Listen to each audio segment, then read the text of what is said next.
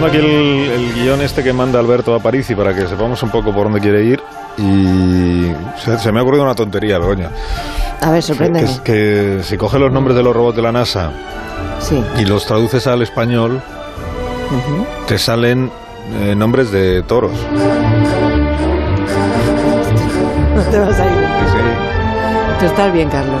Mira, a ver. esta noche eh, la que llegará será Perseverance. Perseverance. Perseverance. Que en español sería perseverante o perseverancia. Perseverante, 820 kilos. Ganadería vitorina, ¿ves? Opportunity, pues sería oportunista, por ejemplo. O curiosity, que sería... que sería... Igual me estoy inventando demasiado la traducción. Alberto Aparici, buenos días.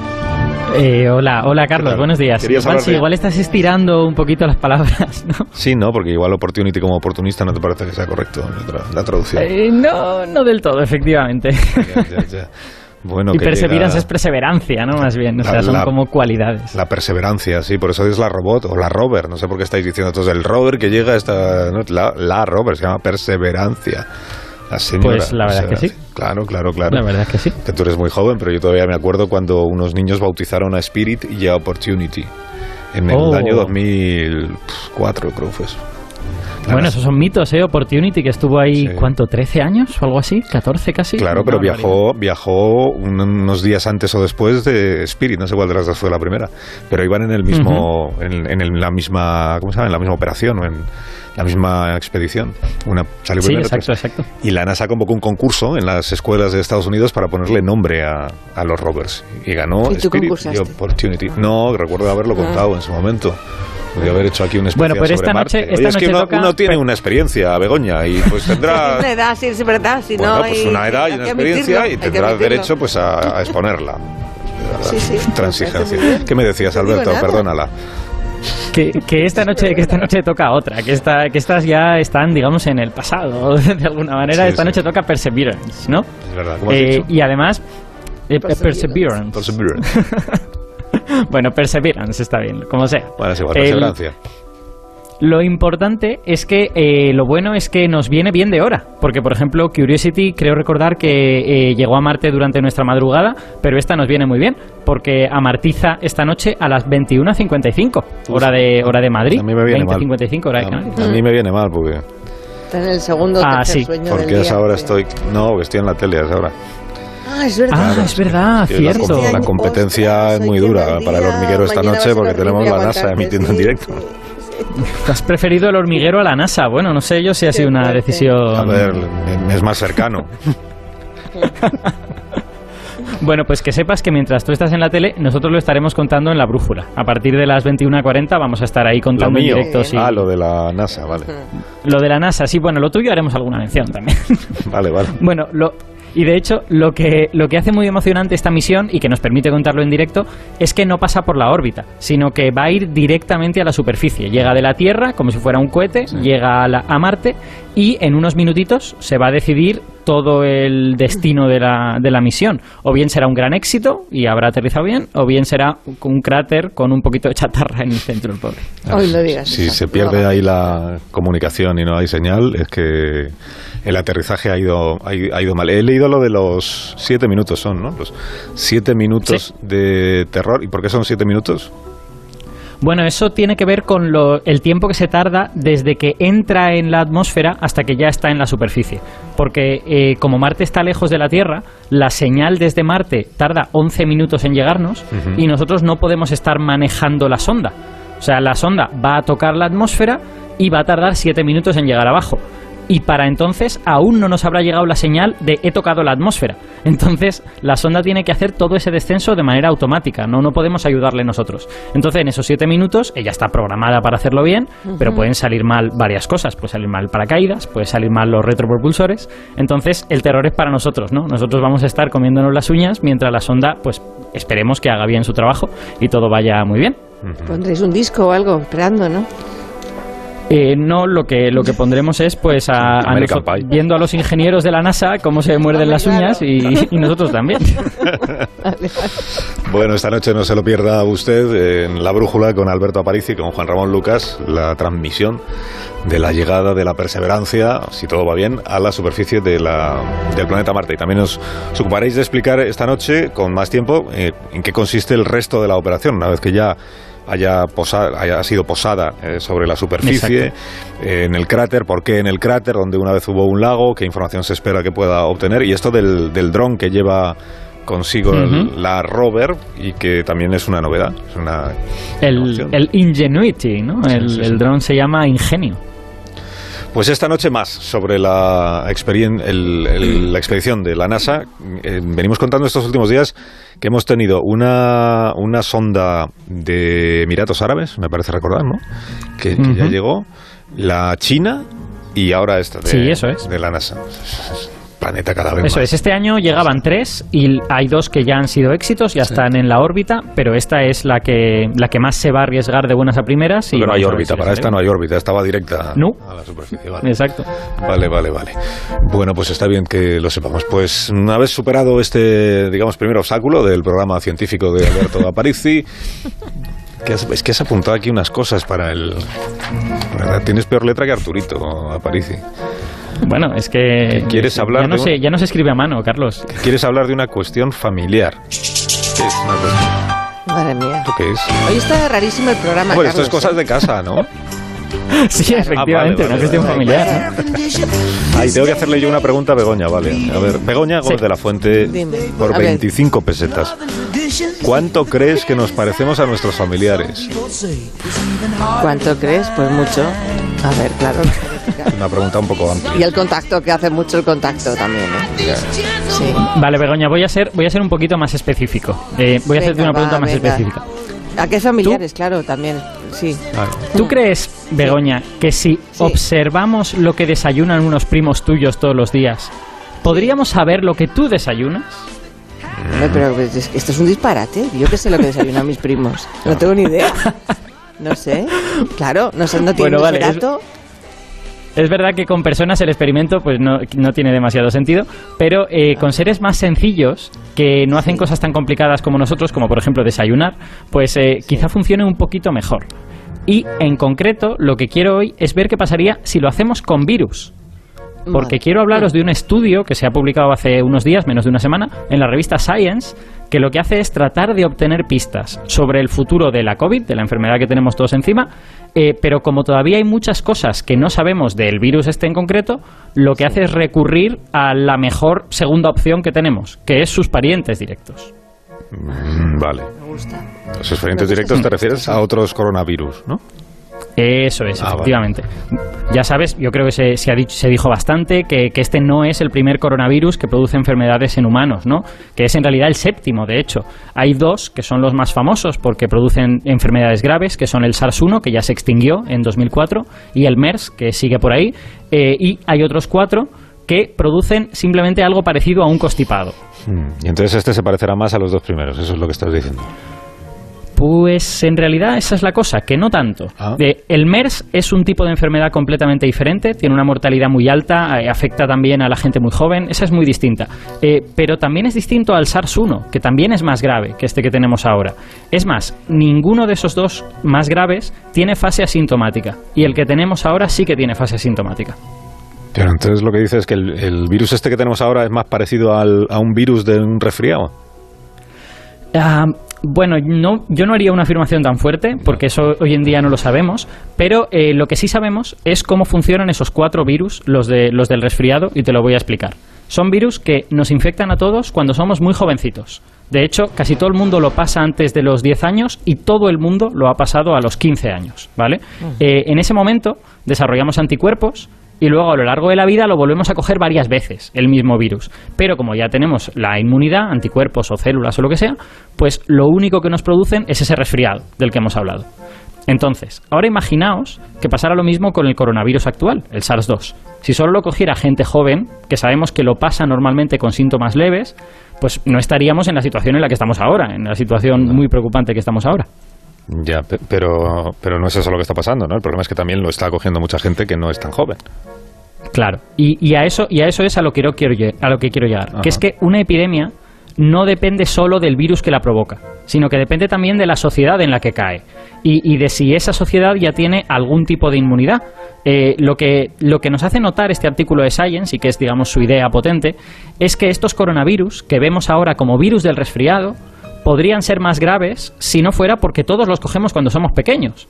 Y también al revés, que es posible que cuando llevemos varios años con el SARS-2 circulando entre nosotros, la severidad de la enfermedad baje a medida que solo lo van cogiendo los niños que acaban de nacer hace muy poquito y que lo toleran mejor. O sea, cuando estos virus del resfriado llegaron por primera vez, también provocaron una pandemia. Bueno, pues de eso no estamos totalmente seguros porque no sabemos cómo afectan esos virus a las personas mayores, porque ahora ya no hay ninguna persona mayor que, lo coja por primera vez, pero tenemos un candidato. Hay una pandemia que pudo quizás ser producida por uno de esos virus, que es la pandemia de 1889. Acabáramos, ahora entiendo. Ah, es que el programa este está lleno de, de... Ahora entiendo por qué Cancho nos quería contar hoy lo de la pandemia de 1800, que os habéis puesto de acuerdo, vamos, quiero decir. Eh, claro, exacto. Me ha, dejado aquí lo que él, cómo tengo que dar paso a su historia de hoy, que dice, mira, hay una pandemia perdida en el tiempo, borrada casi por completo de la memoria colectiva e incluso de, de los registros. Fue la que sucedió entre 1889 y 1890, y tampoco ha pasado tanto tiempo. ¿eh? Ahora con Javier Cancho recordamos la historia de la gripe rusa, la gran desconocida. Escuchen, este es el sonido del año 1890. El Paseo de la Castellana se llamaba entonces Paseo de las Delicias de la Princesa y así es como sonaba. Todo su ancho circulaban al mismo tiempo carruajes tirados por caballos y caminantes. No había asfalto en 1890. Y en aquel año pasó lo que en ocasiones posteriores volvería a suceder. En España ocurrió que a la llamada gripe rusa no se la vio venir después de haberse recorrido Europa entera. No se la vio venir cuando llegó con forma de epidemia, dando collejones en cada calle o callejón. Estamos hablando de la primera epidemia de la historia. Se propagó con enorme rapidez y fue en el siglo XIX cuando la mayoría de los habitantes del mundo no iban más allá de su comarca de nacimiento. Se transmitió por toda Europa en tan solo seis semanas y por todo el globo en no más de seis meses. En aquella ocasión también se cerraron los colegios y hubo que instalar hospitales de campaña y se agotaron los médicos en todos los sentidos, mientras había colas en las morgues, aunque ya saben, en las morgues nadie protesta por la demora.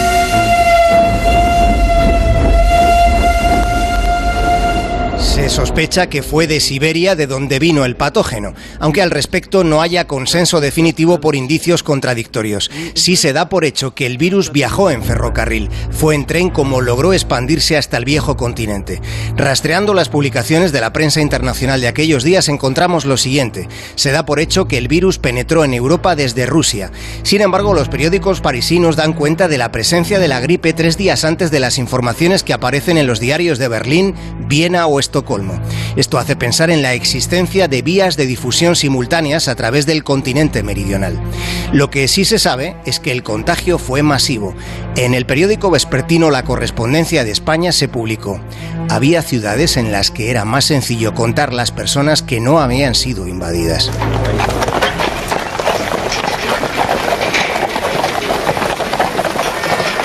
Este otro sonido es el de los cascos de los caballos de carruaje junto al Big Ben. Es un sonido de 1890. El 5 de enero de aquel año la agencia Fabra informaba, la pandemia se propaga por Londres de una manera extraordinaria. El número de atacados es considerable, sobre todo en los barrios pobres de la orilla derecha del Támesis. La prensa fue clave para contar la historia de la pandemia más desconocida. En los periódicos de París se escribía, las defunciones por enfermedades inflamatorias de los órganos respiratorios son tres veces superiores a las del año pasado. ¿No les parece que todo esto nos suena demasiado? Las pandemias son previsiblemente impredecibles. Todo lo que nos está pasando ya estaba escrito en el pasado. La investigadora española Sara García Ferrero calcula que durante el tiempo que duró aquello, en Madrid, el 65% de los muertos que hubo fueron por causa directa o indirecta de aquella enfermedad a la que aquí en España se la conoció como el trancazo.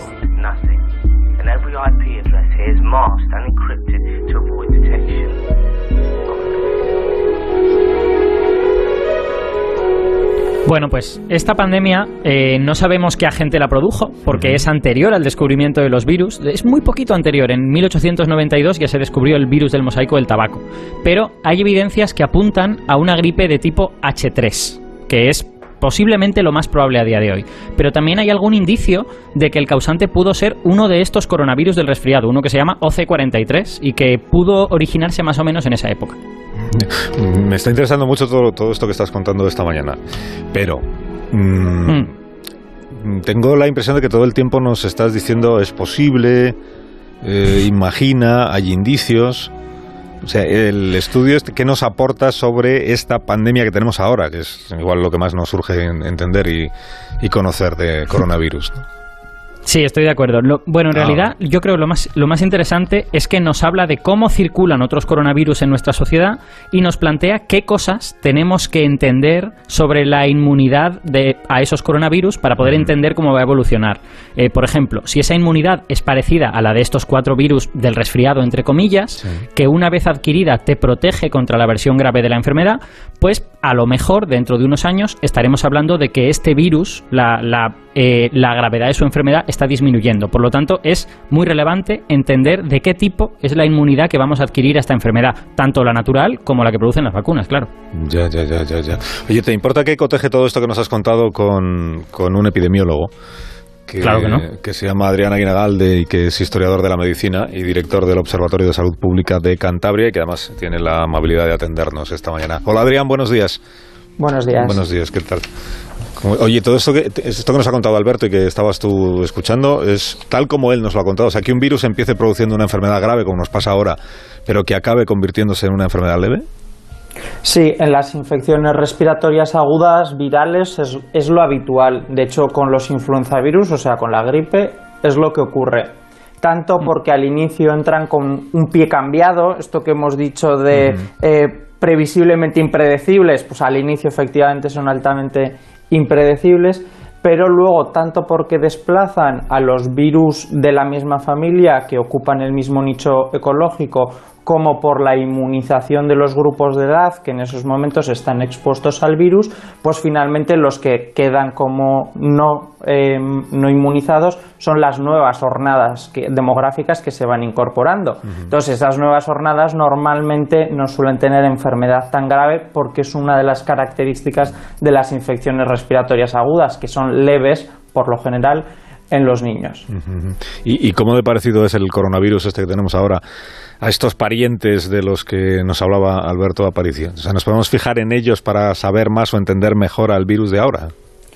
Bueno, eh, efectivamente al, al, SARS y al MERS se parecen muchas cosas, pero en otras es muy distinto. Por ejemplo, al SARS se parece en los eventos superdiseminadores. Esto no pasaba antes de, esta sociedad del siglo XX-XXI interconectada. Esto antes no lo teníamos, no teníamos eventos en, cruceros o en aviones que, eran capaces de provocar un gran inóculo en un país donde no tenía transmisión y que por lo tanto introducía el virus, pero además de forma significativa, capaz de sostenerse en el tiempo. Pero en cambio se diferencia en aspectos como que el MERS no tiene transmisión de persona a persona sostenida salvo en situaciones muy concretas y esto nos va a sonar a todos, los brotes hospitalarios por la aerosolización. Sí que es verdad que el MERS es capaz de tener algo de transmisión persona a persona, pero en situaciones muy, muy específicas. El SARS, en cambio, sí, ambos con letalidades muy elevadas, que es lo que tienen en común con el actual. En cambio, el SARS se extinguió, es el gran misterio, ¿por qué desapareció el SARS? Y en cambio el MERS tiene un ciclo zoonótico, es decir, se sigue estando vinculado a los animales y no a la transmisión persona a persona, con algunas excepciones como ciertos brotes asociados a aviones que llegaron hasta Corea del Sur otra vez, porque la historia de Corea del Sur y los coronavirus eh, va de largo. Alberto. Eh, Adrián, una, una pregunta. Eh, esto que has dicho de la diferencia de que ahora hay eventos superdiseminadores, ¿tiene que ver con el virus o tiene más bien que ver con cómo es nuestra sociedad, con cómo somos nosotros? Ambos aspectos. Hablamos de situaciones, hablamos de comportamientos y de características de superdiseminación, es decir, de aspectos intrínsecos y extrínsecos. Y el siglo XXI permite una serie de comportamientos sociales y en Corea del Sur es muy característico, como por ejemplo el acudir a múltiples doctores en el mismo día para tener una consulta médica, lo cual provocaba eventos superdiseminadores. Claro, una misma persona exponía a casi una decena de profesionales sanitarios y si acababa ingresado, ni hablemos. Pero al mismo tiempo se ha podido comprobar, y esto también la gripe nos ha servido de ejemplo, pero no es tan espectacular, que es que hay factores intrínsecos. Sabemos que la obesidad, la inmunodepresión favorecen que a nivel biológico esa persona transmita, secrete más virus. Esto lo veíamos muy poquito en otras infecciones respiratorias agudas, es muy característico de los coronavirus. ¿Y, cómo hacéis para saber qué virus fue el responsable de una pandemia que ocurrió hace tantísimo tiempo? Hace 130 años, hemos dicho, ¿no? Bueno, esto ya es más complicado. Eh, es verdad que en el caso de los influenzavirus tenemos alguna ventaja. Por ejemplo, hay para empezar una hipótesis que hay que tener en cuenta. En 1918 y la gripe española. La acumulación de 30 años de personas no expuestas a la gripe rusa y que casualmente fueron los grupos más afectados, permite deducir que probablemente, probablemente fuera un influenzavirus para el cual se protegieron quienes se expusieron a la rusa, pero que los que nacieron posteriormente no lo estuvieron. A pesar de eso, tenemos ahí ese coronavirus bovino que se, supera, se separa del humano en esas mismas fechas, que es difícil, ¿no? Pero bueno, las herramientas más habituales, pues las de la historia, es decir, los registros parroquiales y bueno, ya en, en el siglo XIX los, ya tenemos los civiles, pero funcionamos con crisis de mortalidad que intentamos a través de la prensa de la época, los informes médicos de la época que hay que contextualizar y, por ejemplo, se le llamaba dengue en 1889 o trancazo. No tiene nada que ver con el dengue actual, hay que ponerlo todo en su contexto, pero bueno, con, con las descripciones sintomáticas que tenemos nos hacemos un cuadro sindrómico, lo ubicamos como una infección respiratoria aguda, probablemente viral, y luego con esos registros parroquiales hacemos un análisis de la estacionalidad, es decir, ¿afectó más en invierno o en verano? ¿A mayores o a gente joven. Y con eso somos capaces, comparándolo con los patrones posteriormente estudiados, para intentar establecer en qué grupo de enfermedades y bastante, normalmente con eso ya suele estar bastante afinado. Tenemos de cualquier forma dificultades cuando nos vamos muy para atrás. El sudor inglés os sonará, sigue siendo un gran misterio. Puede ser un antivirus, puede ser un coronavirus, pudo ser un influenzavirus, lo desconocemos, parece respiratorio, pero pero no tenemos ahí fuentes. En otras enfermedades tenemos paleopatología, tenemos restos óseos, pequeños restos bacterianos que se pueden intentar estudiar. En las vectoriales esto es muy fácil porque tenemos garrapatas. Por ejemplo, muchos reyes sabemos que murieron de peste. Pues dado que el vector todavía eh, existe un resto arqueológico que se pueda estudiar o del tifus, pero con las virales esto ya es más complicado. Ya, ya, ya. Mm. Qué interesante. Adrián, muchísimas gracias por habernos acompañado esta mañana y hasta cuando tú quieras. Un placer. Gracias.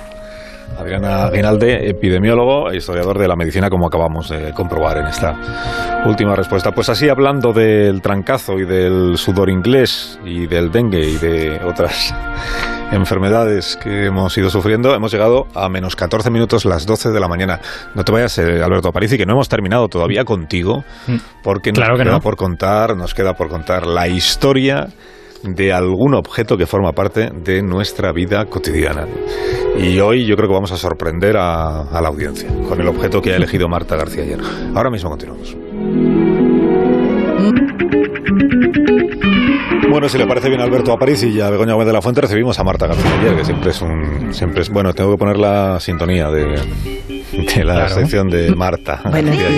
No, es que ha cambiado. Esta es la nueva sintonía. De la Mira que te ha dado fuerte Marta con el veo veo, ¿eh? El veo veo y a ver si adivinas de qué estamos hablando. ¿Qué tal, Marta? Y ahora dice que Muy bien. Reconoced que os encanta. Tenéis a a vosotros. bueno, vamos a jugar, vamos a jugar. Begoña. Veo, veo una cosita que empieza por la letrita S. S. Vale. S. La S. Te doy una pista, mm. te doy una pista. El primero de la historia de esta cosita que empieza por S es de 1868. Y es extraño, la verdad, que no sea un invento español porque tiene un palo. Y sabéis que los inventos españoles más famosos del mundo siempre son los que le han añadido un palo a algo. Esto es así. Pero la cosita de hoy empieza por ese, no es un invento español. Y a lo mejor, dependiendo de la altura de Valdemoro en la que estés, Begoña, pues, pues puedes verlo desde tu ventana. No sé si a Parisi también tendrá. Yo sí tengo uno en mi calle, si me asomo lo veo. Yo iba, yo iba a decir sartén, pero ya veo que no, porque... No, y empieza por ese, Bueno, o sea, tu en la calle, calle, empieza pero- por ese. Sí. No sé. Yo es que sé lo que es, por eso no puedo participar en el concurso, pero Ah. igual deberías Vale. dar una pista un poco más importante, Marta, ¿no? Tiene... Qué blando eres, Carlos. Claro, si no no salimos de aquí en toda la mañana. Exacto. Claro, deberías... Por ejemplo- Venga, sí, dilo. Pues tiene luces Eso es. y tiene soniditos. Eso es. Insisto, que empieza por ese. Sirena. ¡No! Hombre, no, sirena. No. Sirena. A ver, es verdad que si pasa un vehículo sanitario con sí. una sirena, pues se puede saltar el Semáforo. semáforo. En mi pueblo no hay. Claro que sí. En mi pueblo no hay de eso. No hay ley y orden, ¿no, Valdemoro? Como en Marte, ¿no? Tampoco. El semáforo. Bueno, pues a ver, que el primer semáforo es un invento inglés y se puso en 1868 en un cruce de Westminster. Regulaba el tráfico de carruajes, los que pasaban con, junto al Parlamento, de las casas del Parlamento británico, y estaba inspirado en las señales que ya se habían ideado para el paso de los trenes que todavía no existían para el tráfico en las carreteras, porque antes de que existieran las señales de tráfico tenía que haber tráfico. Claro, y esto empezó a pasar pues eso a mediados del 19. La innovación normalmente nos enseña que primero llega el problema y luego la solución. Total, que había cada vez más coches de caballos circulando por Londres y tuvieron que inventarse una manera para regular el cruce y evitar los atropellos, que cada vez eran más frecuentes. Entonces, este primer semáforo de 1868 de día tenía unos brazos de madera, como los de los trenes, los imaginaréis, y por la noche esos brazos se veían gracias a una linterna de gas que tenía cada trozo de madera. En horizontal significaba stop, e inclinado significaba adelante. Ajá. Pero entonces los semáforos son anteriores a los automóviles, ¿no? Sí. Y, y a la electricidad. Sí, sí, de hecho, este primer semáforo no, no había electricidad todavía y la idea del primer semáforo era buena, digo, digo la idea porque el invento luego resultó dar más de un disgusto por esa tendencia que tenía el gas inflamable a explotar. De hecho, el policía que regulaba cuando subían y bajaban estos brazos de madera, que no eran automáticos, ahí había un señor subiéndolos y bajándolos, pues acabó herido cuando le estalló una de estas luces. Pues yo creo que un semáforo sin luces, ni, de co- ni colores, ni nada de eso. Eso ni es semáforo, ni es nada de nada. Tú, necesitas que tengas su color, sinceridad. Si no, si no, no, no te vale. Bueno, pues esto empieza Claro. a pasar ya en el siglo XX, cuando empiezan a proliferar pues los automóviles mm, Sí. que conocemos de motor. Y también empiezan a llegar entonces los primeros semáforos con luces rojas y verdes. Por entonces los coches ya eran sin caballos y los semáforos ya eran con electricidad. Eso sí, aunque eran eléctricos, tenían que activarse manualmente lo- el cambio de color. Y en 1912 se instaló el que dicen que es el primer semáforo eléctrico, que fue en Salt Lake City, capital de Utah de toda la vida. Faltaba aún por resolver un problema. Quizás habéis pasado por alto que he dicho solo luces roja Sí. y verde. Claro, falta la del medio. Claro, Falta claro, el- echo de menos el mítico ámbar El que aprendemos todos a los siete años. Eso es. claro, pues es en 1912, cuando ya empieza a extenderse el famoso El primer automóvil para la clase media, por las ciudades norteamericanas sobre todo. Los semáforos empiezan a instalarse, los más modernos con electricidad. En París había uno en Montmartre, que creo que lo llevaba una mujer policía famosa por, por aquello. Y estos semáforos de luces verdes y rojas todavía no evitaban bien los atropellos porque la gente iba muy deprisa, lo mismo que sé yo, a 20 kilómetros por hora en aquellos primeros automóviles, 15, 20 normalmente. Y claro, de repente veían el semáforo en verde y cuando pasaba a rojo no les daba tiempo a frenar en seco. Entonces era un problema. Algunos municipios empezaron a experimentar con diferentes eh, tipos de pruebas. Unos tenían encendidos el verde y el rojo a la vez para avisar de que se iba a cambiar, pero al final era, era un lío, el conductor no sabía qué hacer y tampoco funcionaba muy bien el otro sistema humano que había de aviso que sonaba, lo reconoceréis más o menos así. Claro, que tener a un señor silbando, pues ¿para qué quieres el invento este de las lucecitas? Claro, no, no, no parecía muy útil. Hasta que a un, a un joven de Detroit, William Potts, se le ocurrió poner una tercera luz de color ámbar para marcar la transición de, un, de la roja a la verde. Fue en 1920, es que siempre tiene que haber alguien que perfeccione los inventos. Fue este señor, el señor Potts, que diseñó la primera torre de luces de tráfico de tres colores. Se instaló en la intersección de las avenidas Woodward y Michigan, en Detroit, en octubre del año 20, pero como este señor era un servidor público, no pudo patentar el invento ni llamarlo el POT o el Williams, que podíamos llamar así a los semáforos, pero lo llamamos semáforo. Una lástima para los herederos. ¿Y el este primer semáforo cuando llega aquí a nuestra España? Pues me alegra que me hagas esa pregunta porque también me la sé. El 17 de marzo de 1926, un par de años más tarde de que llegaran los primeros semáforos estos electrónicos a Potsdamer Platz en Berlín, llega a Madrid el primer semáforo en un cruce de la calle Alcalá pero mejor que yo os lo van a contar los periódicos de la época, porque tenemos un pequeño extracto del diario ABC del 17 de marzo de 1926 con las instrucciones de uso para el primer semáforo. Claro que cuando llega un invento nuevo hay que explicarlo todo. Señales luminosas para la circulación. En la confluencia de la calle de Alcalá y la desembocadura de la avenida del Conde de Peñalver ha sido instalada una parola de señales luminosas para regular la circulación de peatones y vehículos. El sistema de señales es tricolor formado en cada puesto por discos de color rojo, amarillo y verde. El disco rojo iluminado frente a la dirección de los vehículos indica paso prohibido, es decir, que deben parar estos a la altura de los puestos de señales. Y por el contrario, el disco verde iluminado indica paso libre. El tercer color, el amarillo, es intermedio, de transición del color verde al rojo, y unido al funcionamiento de un timbre indica tanto a peatones como a vehículos prevención o atención, avisándoles de que deben estar dispuestos para cruzar rápidamente. La iluminación es simultánea. Simultánea. Última tecnología. El amarillo, ¿eh? El amarillo. Ahí empezó la costumbre esta de ver el amarillo y acelerar para pasar el semáforo a tiempo. Oye, eh, son las 12, tengo que despediros. Em, adiós, Alberto Aparici, hasta el próximo día. Hasta el próximo día, chao, chao. Adiós, Marta, hasta mañana. Hasta mañana. Adiós, las noticias.